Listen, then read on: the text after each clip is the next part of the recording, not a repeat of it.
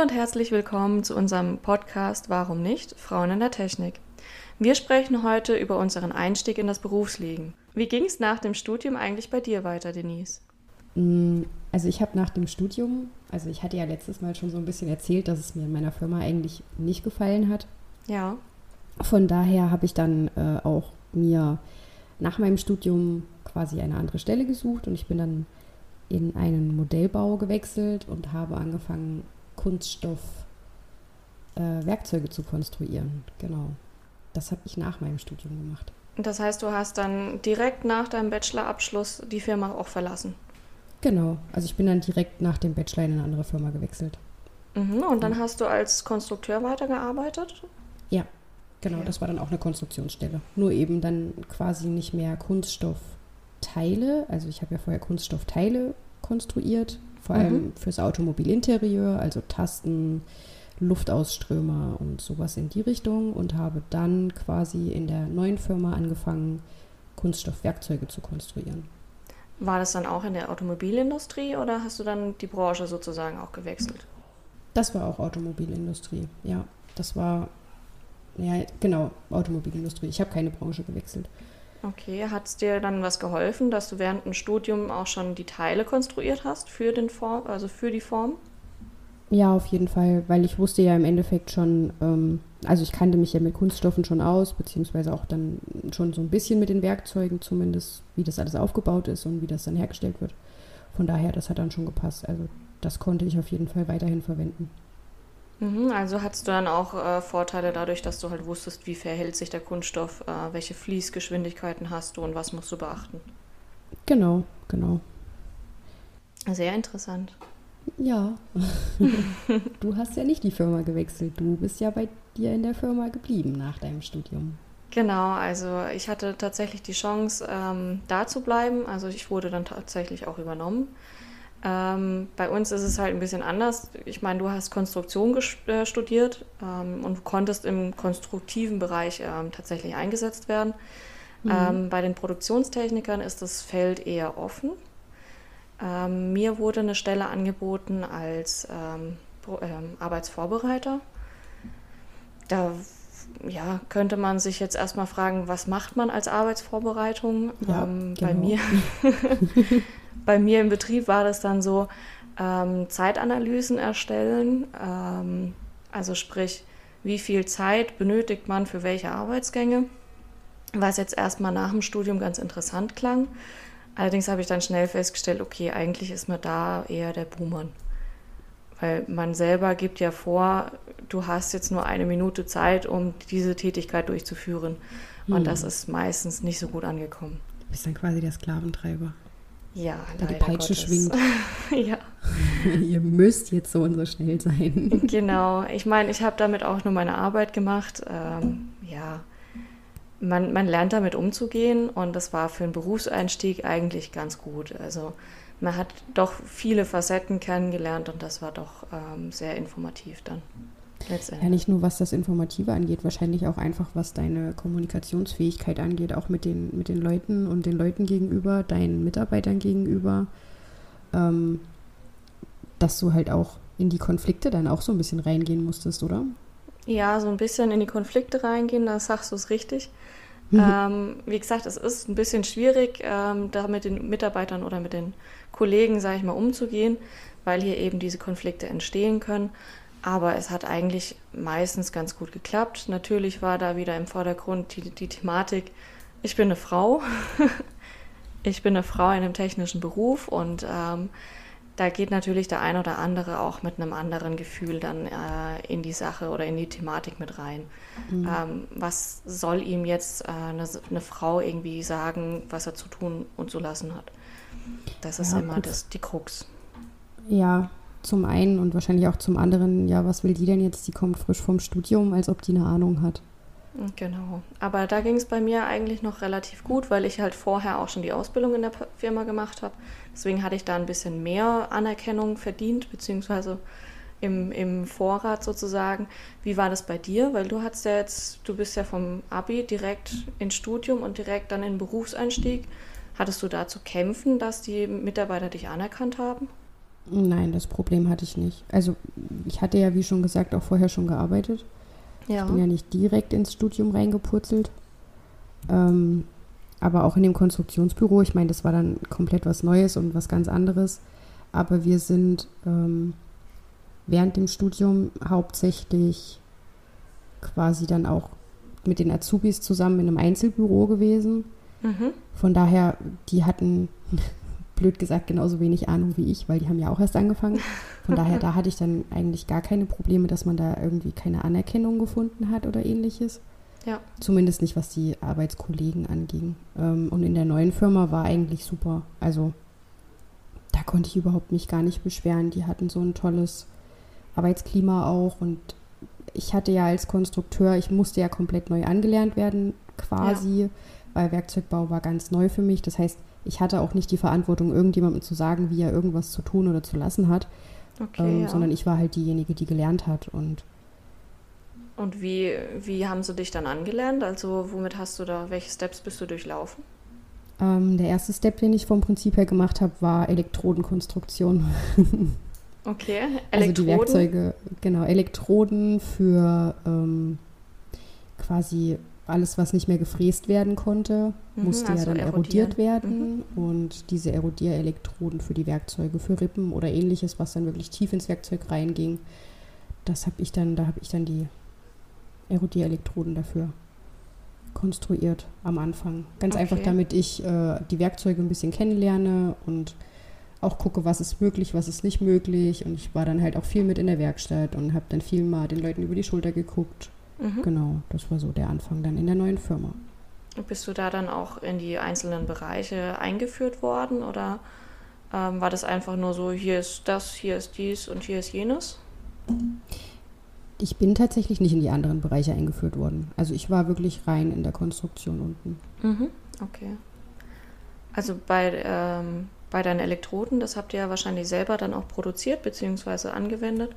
Hast genau. du das dann mitbetreut, also bist dann mit deinen konstruierten die, äh, Elektroden dann auch in die Produktion und hast dir die Arbeitsgen äh, Arbeitsvorgänge angeguckt? Äh, konnte ich machen. Also ja, ab und mhm. an schon, auf jeden Fall. Also dann wirklich ähm, überprüfen, ob es funktioniert hat. Ja, genau, genau. Mhm. Es, also ich hätte damals auch gerne ähm, natürlich noch mehr in die Produktion mit reingeguckt. Mhm. Aber ich war ja tatsächlich auch nicht sehr lange in der Firma. Das Von heißt? daher hatte ich dann gar nicht die Möglichkeit. Äh, das heißt, dass ich nach meiner Probezeit oder ja, das Ende von meiner Probezeit, da musste ich dann leider gehen, weil die Auftragslage relativ schlecht war in dem Zeitraum. Okay. Und ich habe dann, bin dann auch nicht nach meiner Probezeit übernommen worden. Das ist sehr schade. Ja, das war voll traurig. Hm, ich habe mich voll. da wirklich wohl gefühlt. Ja, genau. Man hört es auch an deiner Stimmung, ähm, dass es doch äh, eine gute Firma war. Das heißt, du hast dann rechtzeitig Bescheid ge gesagt bekommen, dass du dich noch anderweitig bewerben konntest oder war das dann eher so ad hoc? Das war von einem Tag auf den nächsten. Also ich hatte eigentlich immer relativ gutes Feedback, auch von meinen Vorgesetzten, was halt meine mhm. Arbeitsleistung und so weiter angeht. Ähm, und ich hatte damals quasi Ende meiner Probezeit sollte dann mit dem großen, ja, großen in Anführungszeichen, mit dem Geschäftsführer ähm, nochmal ein Gespräch stattfinden, wie dann halt meine Zukunft weiter so abläuft in dem Unternehmen. Mhm. Und ähm, ich wollte ja auch meinen Master machen, anschließend noch, also quasi auch im dualen System und hatte, wollte das dann auch ansprechen bei dem Gespräch. Und dann kam quasi mein Bereichsleiter auf mich zu, eine Woche vor meinem Probezeitende mhm. und sagt, ja, äh, der Chef hat dich zum Gespräch geladen. Gut. ja. Dann dachte ich, ja, schön, okay. Ähm, das wird jetzt wohl das Gespräch sein, wie es dann nach meiner Probezeit weitergeht und wie ich dann quasi, ja, wegen dem Master wollte ich das dann halt alles ansprechen und so weiter. Und dann kam ich ins Büro und dann saß dann halt der Chef da und der große Bereichsleiter oder Abteilungsleiter und dann ähm, wurde mir gesagt, ja, Frau Schmidt, äh, es tut uns sehr leid, aber wir müssen Sie jetzt kündigen. Mhm. Und dann bin ich in Tränen ausgebrochen. Das ist verständlich, ja. Weil ich nicht wusste, was dann weitergeht, wie es weitergeht. Das ah, ja, war eine okay. Woche vor Ende meiner Probezeit und ich musste dann halt wirklich auch direkt gehen. Also direkt äh, nach Hause gehen. Du hast dann keine genau. Woche mehr gearbeitet sozusagen. Nein, also ich habe dann musste dann meinen Resturlaub noch wegmachen, was ich mhm. noch übrig hatte und musste dann nach Hause gehen. Ja. Okay, ist erstmal ein Schlag ins Gesicht, oder? Ja, das war übel. Und dann hieß es wieder Bewerbungen schreiben. Oder hattest du noch irgendwas in der Hinterhand? Weil es war ja doch ein relativ kurzer Zeitraum. Ähm, ich musste dann Bewerbungen schreiben, genau. Mhm. Ja, Bewerbungen schreiben, Arbeitsamt. Das war ein sehr schwerer Gang, aber ich musste dann zum Arbeitsamt gehen und musste mich quasi arbeitslos melden, arbeitssuchend melden. Ja. Und ja, genau. Und mit den Bewerbungen schreiben hat es da, ähm, ja, wie, wie hat es da geklappt? Also hattest du viele Anfragen bzw. eben Rückmeldungen oder ähm, war das doch eher rar gesehen? Äh, war tatsächlich eher rar, aber ich hatte, also wenn man sich arbeitssuchend meldet, dann hat man ja natürlich dann auch das Profil beim Arbeitsamt, was man mhm. erstellt bekommt. Und ich habe selber ein paar Bewerbungen geschrieben. Ich musste ja dann erstmal komplett anfangen. Ne? Ich musste erstmal schreiben, ich musste erstmal suchen. Das braucht ja auch schon seine Zeit. Ja. Das ist ja auch nicht von heute auf morgen erledigt. Na, selbstverständlich nicht. Ähm, und es war dann tatsächlich so, dass meine alte Firma, bei der ich studiert hatte, wo ich eigentlich nicht wieder hingehen wollte, ja. die haben dann mein Profil gesehen bei ähm, der Zeitarbeitsfirma und genau, dann saß ich wieder dort.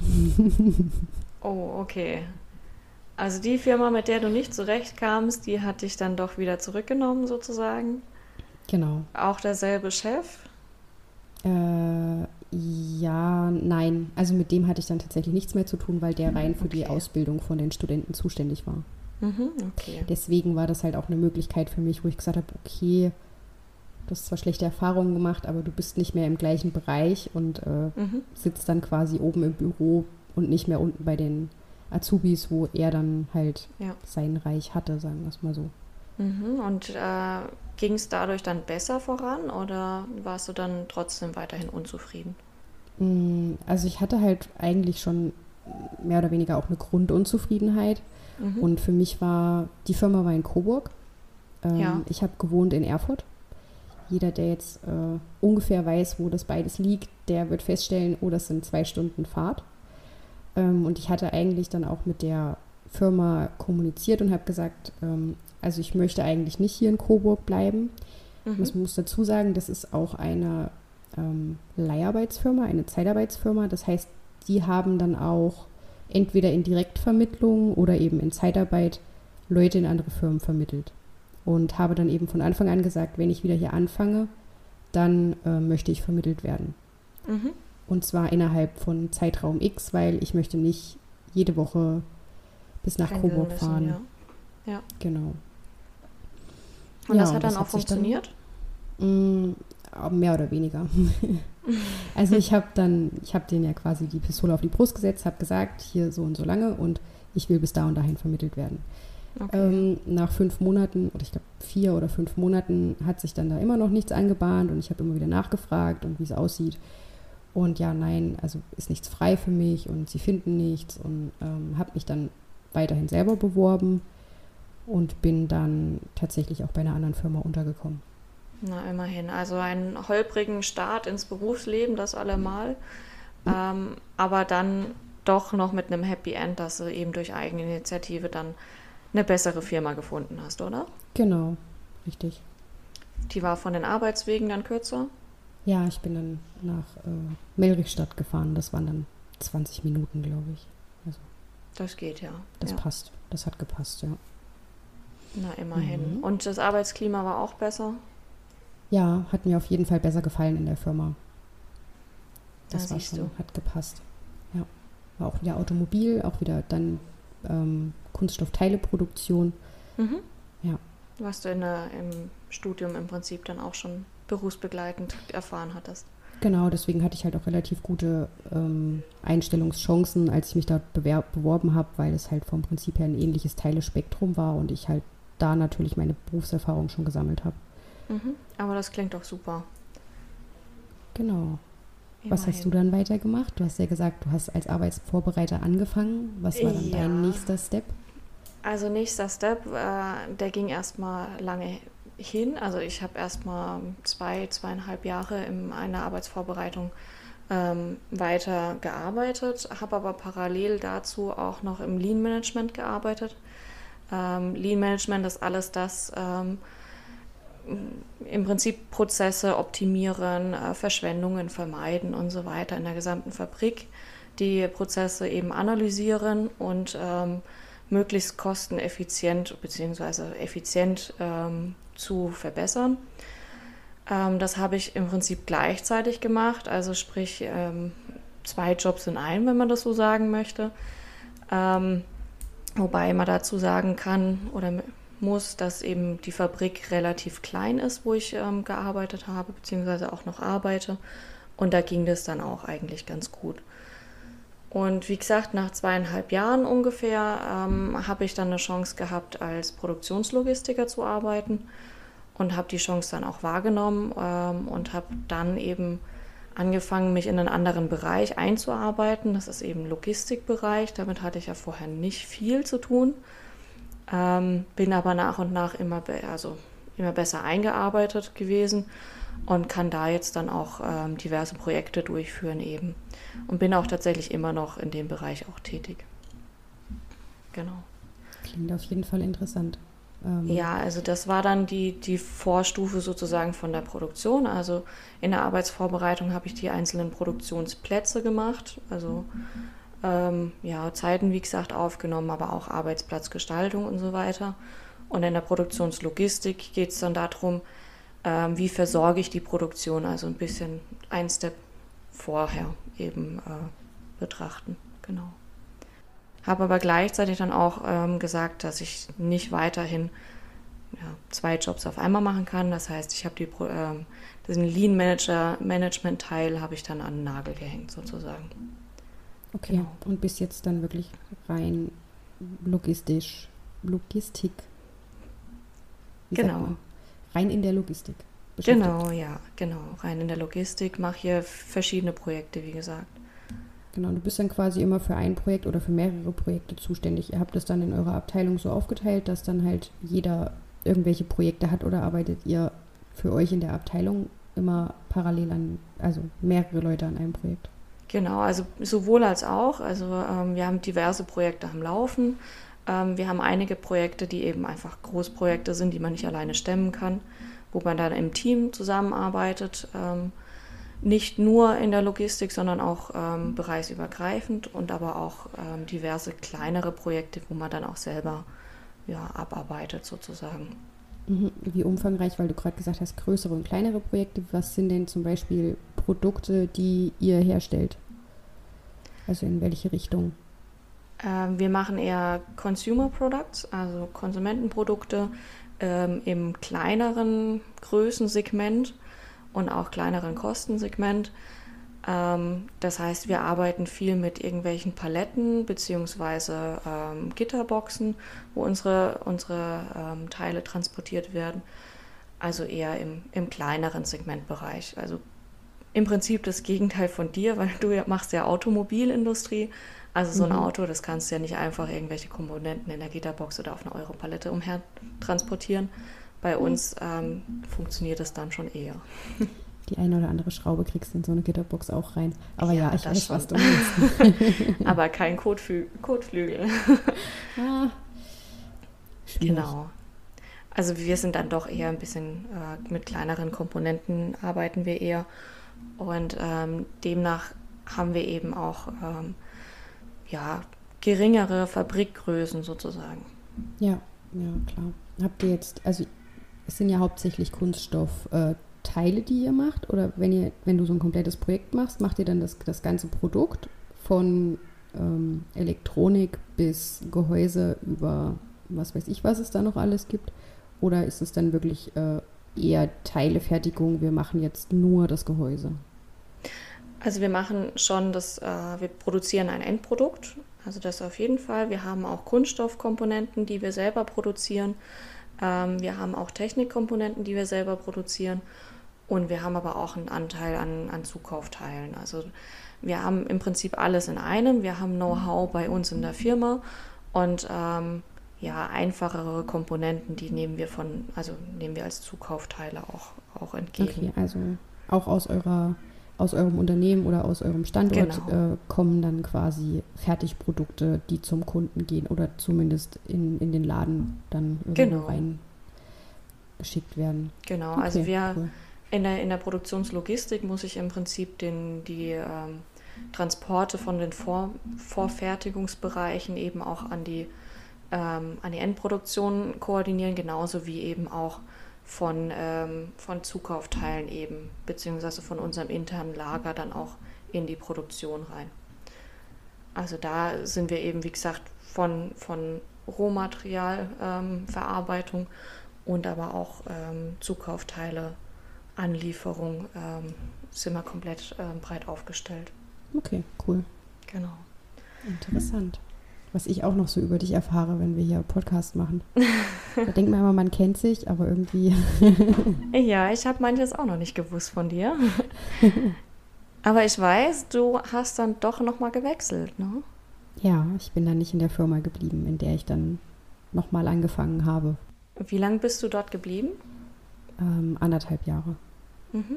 Also eigentlich auch nicht lange. Aber doch ein äh, ganz schönes Stück. Also da in den eineinhalb Jahren kann man schon viel, viel dazulernen, oder?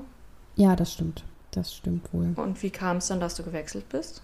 Ich bin von Headhuntern über Xing angeschrieben worden und habe dann quasi die Firma nochmal gewechselt. Habe dann ein Angebot bekommen mhm. für ein Automobilunternehmen, dann quasi direkt bei dem Automobiler und bin dann dahin gewechselt. Genau. Also vom Zulieferer zum direkt, also zum Automobiler direkt. Richtig, zum OEM dann quasi. Mhm. Na, das hört sich doch richtig gut an als Sprungbrett. Ja, das sozusagen. war nicht schlecht. Da habe ich auch nicht schlecht geguckt, als dann die Anfrage kam. Ich so, was wollt ihr denn mit mir? Aber naja. Und du hast dir gedacht, ach, äh, ich bin zwar nicht auf der Suche, aber ich höre es mir mal an. Genau, genau. Ich habe dann gedacht, ja, warum nicht? Also anhören kann man sich ja. Ne? Mhm. Vielleicht machen sie mir ein gutes Angebot und ja. Dann ist doch was draus geworden. Dann ist was draus geworden, genau. Das heißt, wie kam es dazu, dass du dich dann beim äh, Xing angemeldet hast? Ähm, ich war tatsächlich bei Xing angemeldet aus meiner arbeitslosen Phase noch heraus. Mhm. Und auch weil ich Kam ja damals schon bei der Firma, wo es mir nicht so sehr gefallen hat, ähm, auch weiterhin gesucht habe. Deswegen habe ich mhm. dann auf Xing mich auch immer weiter vernetzt und habe da auch so ein bisschen quasi gearbeitet. Ähm, okay. Kann ich auch wirklich, wenn man nicht bei einer Firma bleiben möchte oder offen ist, was das angeht, kann ich wirklich Xing oder auch LinkedIn nur empfehlen. Also da mhm. kann man sehr gut auch mit anderen Leuten sich vernetzen und hat die eine oder andere Möglichkeit über Headhunter natürlich dann auch äh, noch andere Stellen zu bekommen und sich weiterzuentwickeln. Ja, okay. Das heißt, du hast ähm, dich selber informiert und hast dann selber Xing rausgefunden oder hat das die Agentur für Arbeit dir empfohlen? Xing habe ich mich äh, selber informiert und habe auch selber das mhm. rausgefunden. Genau. Also im Endeffekt über meine Verwandtschaft, glaube ich. Meine okay, Cousine ja. hat mir das empfohlen, sie ist da auch und das hat, mhm. das hat bei ihr schon ganz gut geklappt und ich soll mich doch da auch anmelden. Ja. Und bei dir war es ein Headhunter, der im Prinzip von der Firma angestellt war, der explizit für diese Firma gesucht hat, oder? Ähm, die Headhunter waren von auch wieder einer Zeitarbeitsfirma mhm. und die haben auch in ähm, Zeitarbeitsvermittlung für die Firma gesucht. Genau. Genau, weil es gibt ja auch die andere Möglichkeit, also wenn du ja speziell dich weiterentwickeln willst, kannst du ja auch einen Headhunter in, engagieren. Das war es dann nicht, sondern die Firma kam, also ja. Die, der Headhunter war von der Firma beauftragt. Genau, der Headhunter war dann quasi von der Firma beauftragt. Ja. Mhm.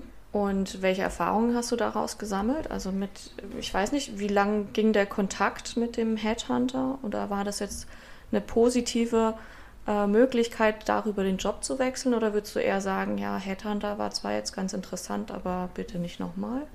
Also der Kontakt war eigentlich ziemlich nett. Also das war, ich hatte überhaupt keine, habe tatsächlich auch bei der ersten Anfrage gesagt, dass ich eigentlich gerade kein Interesse dran habe. Habe dann, mhm. Hab dann quasi mit meinem Freund drüber geredet und der hat dann gemeint, bist du doof? Warum? Was ja. Besseres kann dir doch gar nicht passieren. Und ähm, ich habe halt gesagt, ja, aber es ist halt eine Zeitarbeitsstelle. Ich weiß nicht, ob ich das machen möchte. Ich habe jetzt eine Festanstellung okay, und das ist ja schon ein Risiko. Das muss man ganz mhm. klar sagen, von einer Festanstellung in eine Zeitarbeit, äh, Zeitarbeitsstelle zu wechseln. Nicht einfach, ja.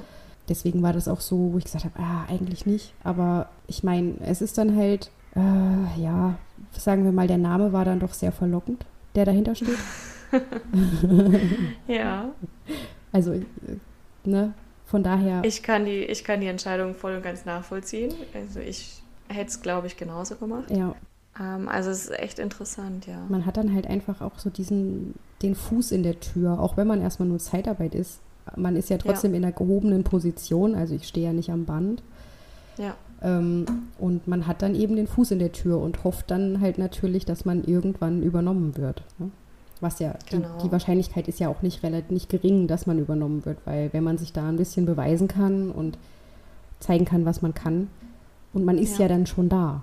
Also man, du hast dir damit sozusagen deinen Namen gemacht und du bist schon mal eingearbeitet. Also es sind relativ viele Vorteile für diese Firma eben dann. Ne? Genau. Also wenn jetzt dann quasi eine Stelle ausgeschrieben wird, auf die ich mich bewerben kann, habe ich eben den Vorteil, dass ich sagen kann, ja, ich, ich bin ja schon da. Ich kann das alles schon, was ihr haben wollt ja. und ich erfülle eigentlich genau das Profil, was ihr sucht. Ja, genau. Und wie war das jetzt mit dem, mit dem Headhunter? Musstest du dann eine Bewerbung schreiben und dich dann offiziell bewerben oder warst du dann direkt im Bewerbungsgespräch? Oder wie ist das Also mit dem Headhunter, das war eigentlich relativ einfach. Die haben mich ja dann, also wir haben dann ein Telefonat vereinbart. Mhm. Ähm, mit diesem Telefonat hat sie mir dann halt quasi mitgeteilt, was ich alles brauche. Und ja. das war dann im Endeffekt, sollte ich eigentlich erstmal nur meinen Lebenslauf dahin schicken. Und ähm, das Anschreiben oder beziehungsweise das gibt dann in der Form gar kein Anschreiben. Also ich habe wirklich nur meinen Lebenslauf dahin geschickt, weil sie hatten mich ja angesprochen. Das heißt, sie kannten ja mein Profil im Grunde schon, weil bei Xing ja, okay. hat man ja das normale Bewerberprofil. Ähm, ja. Und das haben wir dann ausgetauscht, den aktuellen Lebenslauf. Ähm, noch so ein bisschen andere Qualifikationen wie Zertifikate und so weiter, was jetzt halt natürlich nicht ähm, nicht mit im Xing-Profil drin ist oder auch Zeugnisse, dass man halt nachweist, dass man eben wirklich das gemacht hat, was man da so reingeschrieben hat.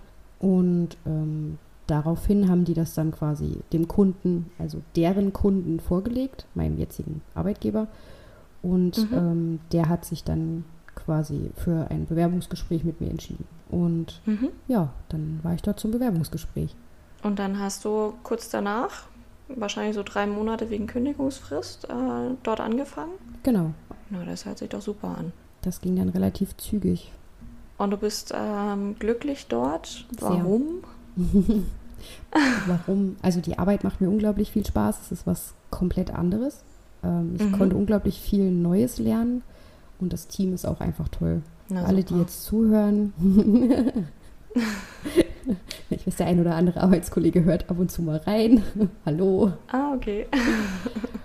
ja, doch. Also das Wichtigste, das habe ich auch gelernt, ist wirklich, wenn das Team einfach zusammenhält und es gibt nichts Schlimmeres als ein schlechtes Team, also als schlechte Stimmung im Team. Ja. Also ich bin auch echt froh, mein Team ist super, ähm, es macht immer wieder Spaß und es hat doch immer irgendwer ein offenes Ohr, wenn irgendwas schief läuft oder eben nicht so funktioniert, wie es funktionieren sollte. Und das ist wirklich das Wichtigste, um eben noch Spaß an der Arbeit zu haben. Ja, richtig. Also das Team ist wirklich so ausschlaggebend. Hast du jetzt auch noch Probleme, sage ich mal, damit, dass du eine Frau bist? Mm, ab und an, ja, Probleme jetzt nicht, aber es gibt ja, der ein oder andere würde vielleicht sogar sagen, es sind Probleme, aber ich, also mhm. ich für meinen Teil sehe es nicht als Problem, aber es gibt immer mal die ein oder andere Spitze. Ja, bei dir, in deinem Team, ähm, wo du ähm, jetzt bist? Also in meinem Team, wo ich jetzt bin, tatsächlich gar nicht. Ähm, wir sind auch mehrere Frauen. Wobei ich mir immer gesagt habe, so okay, nur unter Frauen zu arbeiten, das könnte vielleicht so ein Problem werden, weil dann doch die ein oder andere Zickerei auftreten könnte. so ist es bei uns tatsächlich gar nicht. Spitzen, ja, also es gibt keine schlechten Spitzen, sondern eher so ein paar Gags. Also wir verstehen uns, wie gesagt, super und da macht man halt mal ein paar Witze, ähm, ja. aber nicht in Bezug auf Frau oder Mann. Und das ist eigentlich schon echt top, sage ich mal. Wenn man mit Spaß zur Arbeit geht, dann ist das ein ganz anderes Lebensgefühl. Ich meine, du hast ja jetzt die Seiten kennengelernt ähm, mit dem holprigen Berufsstart. Äh, ich glaube, du kannst mir nur beipflichten, oder? Dass wenn du keinen Spaß an der Arbeit hast oder keinen Spaß an den Kollegen hast, dass du einfach ungern zur Arbeit gehst, oder? Ja, auf jeden Fall. Es, das ist ja im Endeffekt in jedem Beruf so. Wenn man halt Probleme auf der Arbeit hat und sich nicht wohl fühlt, dann geht man natürlich auch nicht gerne auf Arbeit. Ja. Genau. Aber das ist doch toll, dass wir es trotzdem geschafft haben. ja. Trotzdem gut reingekommen sind. Du hast aber von, von ja, Spitzen erzählt. Also sind das dann wirklich so ja, böswillige Spitzen oder ähm, ist das dann auch eher auf, auf ähm, Spaßebene gemeint? Mm, also ich denke, der ein oder andere meint es auf Spaßebene und man möchte mhm. tatsächlich gerne Rücksicht auf mich nehmen. Okay. Ich empfinde es dann aber in mancher Situation nicht als Rücksichtnahme. Ähm, mhm. Also zum Beispiel die Situation, ich bin, ich bin in einer reinen Männerabteilung. Also bei uns sitzt in der Abteilung, rein in der Abteilung, keine Frau. Okay. Das heißt, ich bin wirklich die Einzige. Und ähm, viele Gespräche bin ich auch die einzige Frau. Also wenn wir jetzt irgendwelche bereichsübergreifenden Meetings haben, das ist dann einfach so. Und dann gab es schon öfter mal auch einfach die Situation, dass jemand dann sowas gesagt hat wie, ah, ich hätte jetzt so gern den und den Spruch gebracht, aber wir haben ja eine Frau mit hier und da macht man das dann okay. einfach nicht. Ähm, mhm. Wo ich dann schon so denke, ist es jetzt wirklich, möchtest du jetzt Rücksicht auf mich nehmen?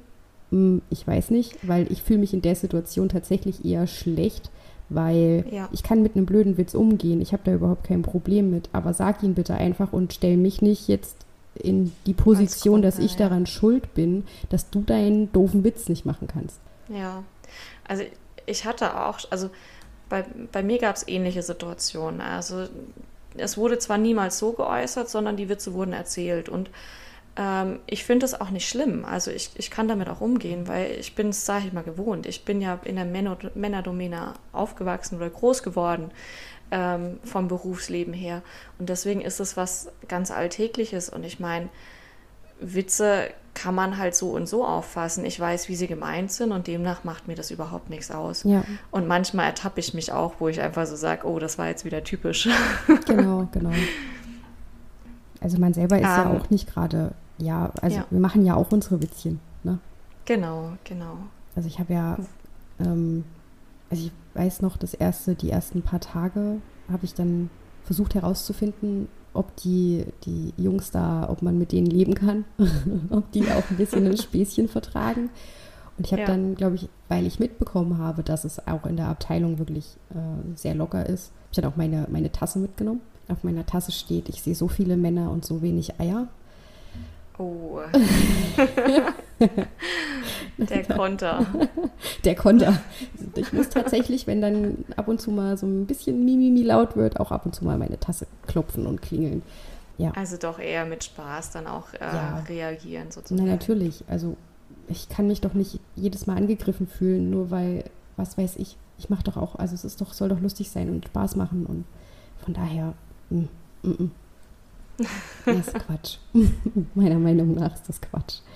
Also. Ich muss dir nur beipflichten, ja. Ja, wenn man weiß, wie es gemeint ist und den, den Menschen auch dementsprechend einschätzen kann, ähm, sollte man nicht von irgendwelchen kleinen Späßchen sich gleich angegriffen und beleidigt fühlen. Das wäre einfach übertrieben und dann. Genau. Super, also ich denke, wir haben jetzt äh, schon ein weiteres Thema angestoßen, ähm, worüber ich gerne das nächste Mal mit dir reden würde. Ja. Ähm, und zwar so die Probleme einer Frau in der Männerdomäne. Ich glaube, das ist ein ganz gutes Thema für unseren nächsten Podcast. Mhm. Und dementsprechend ähm, bedanke ich mich fürs Zuhören. Ja, ich schließe mich an. Und genau, und dann hören wir uns einfach das nächste Mal. Genau. Auf Wiedersehen. Tschüss. We'll be right.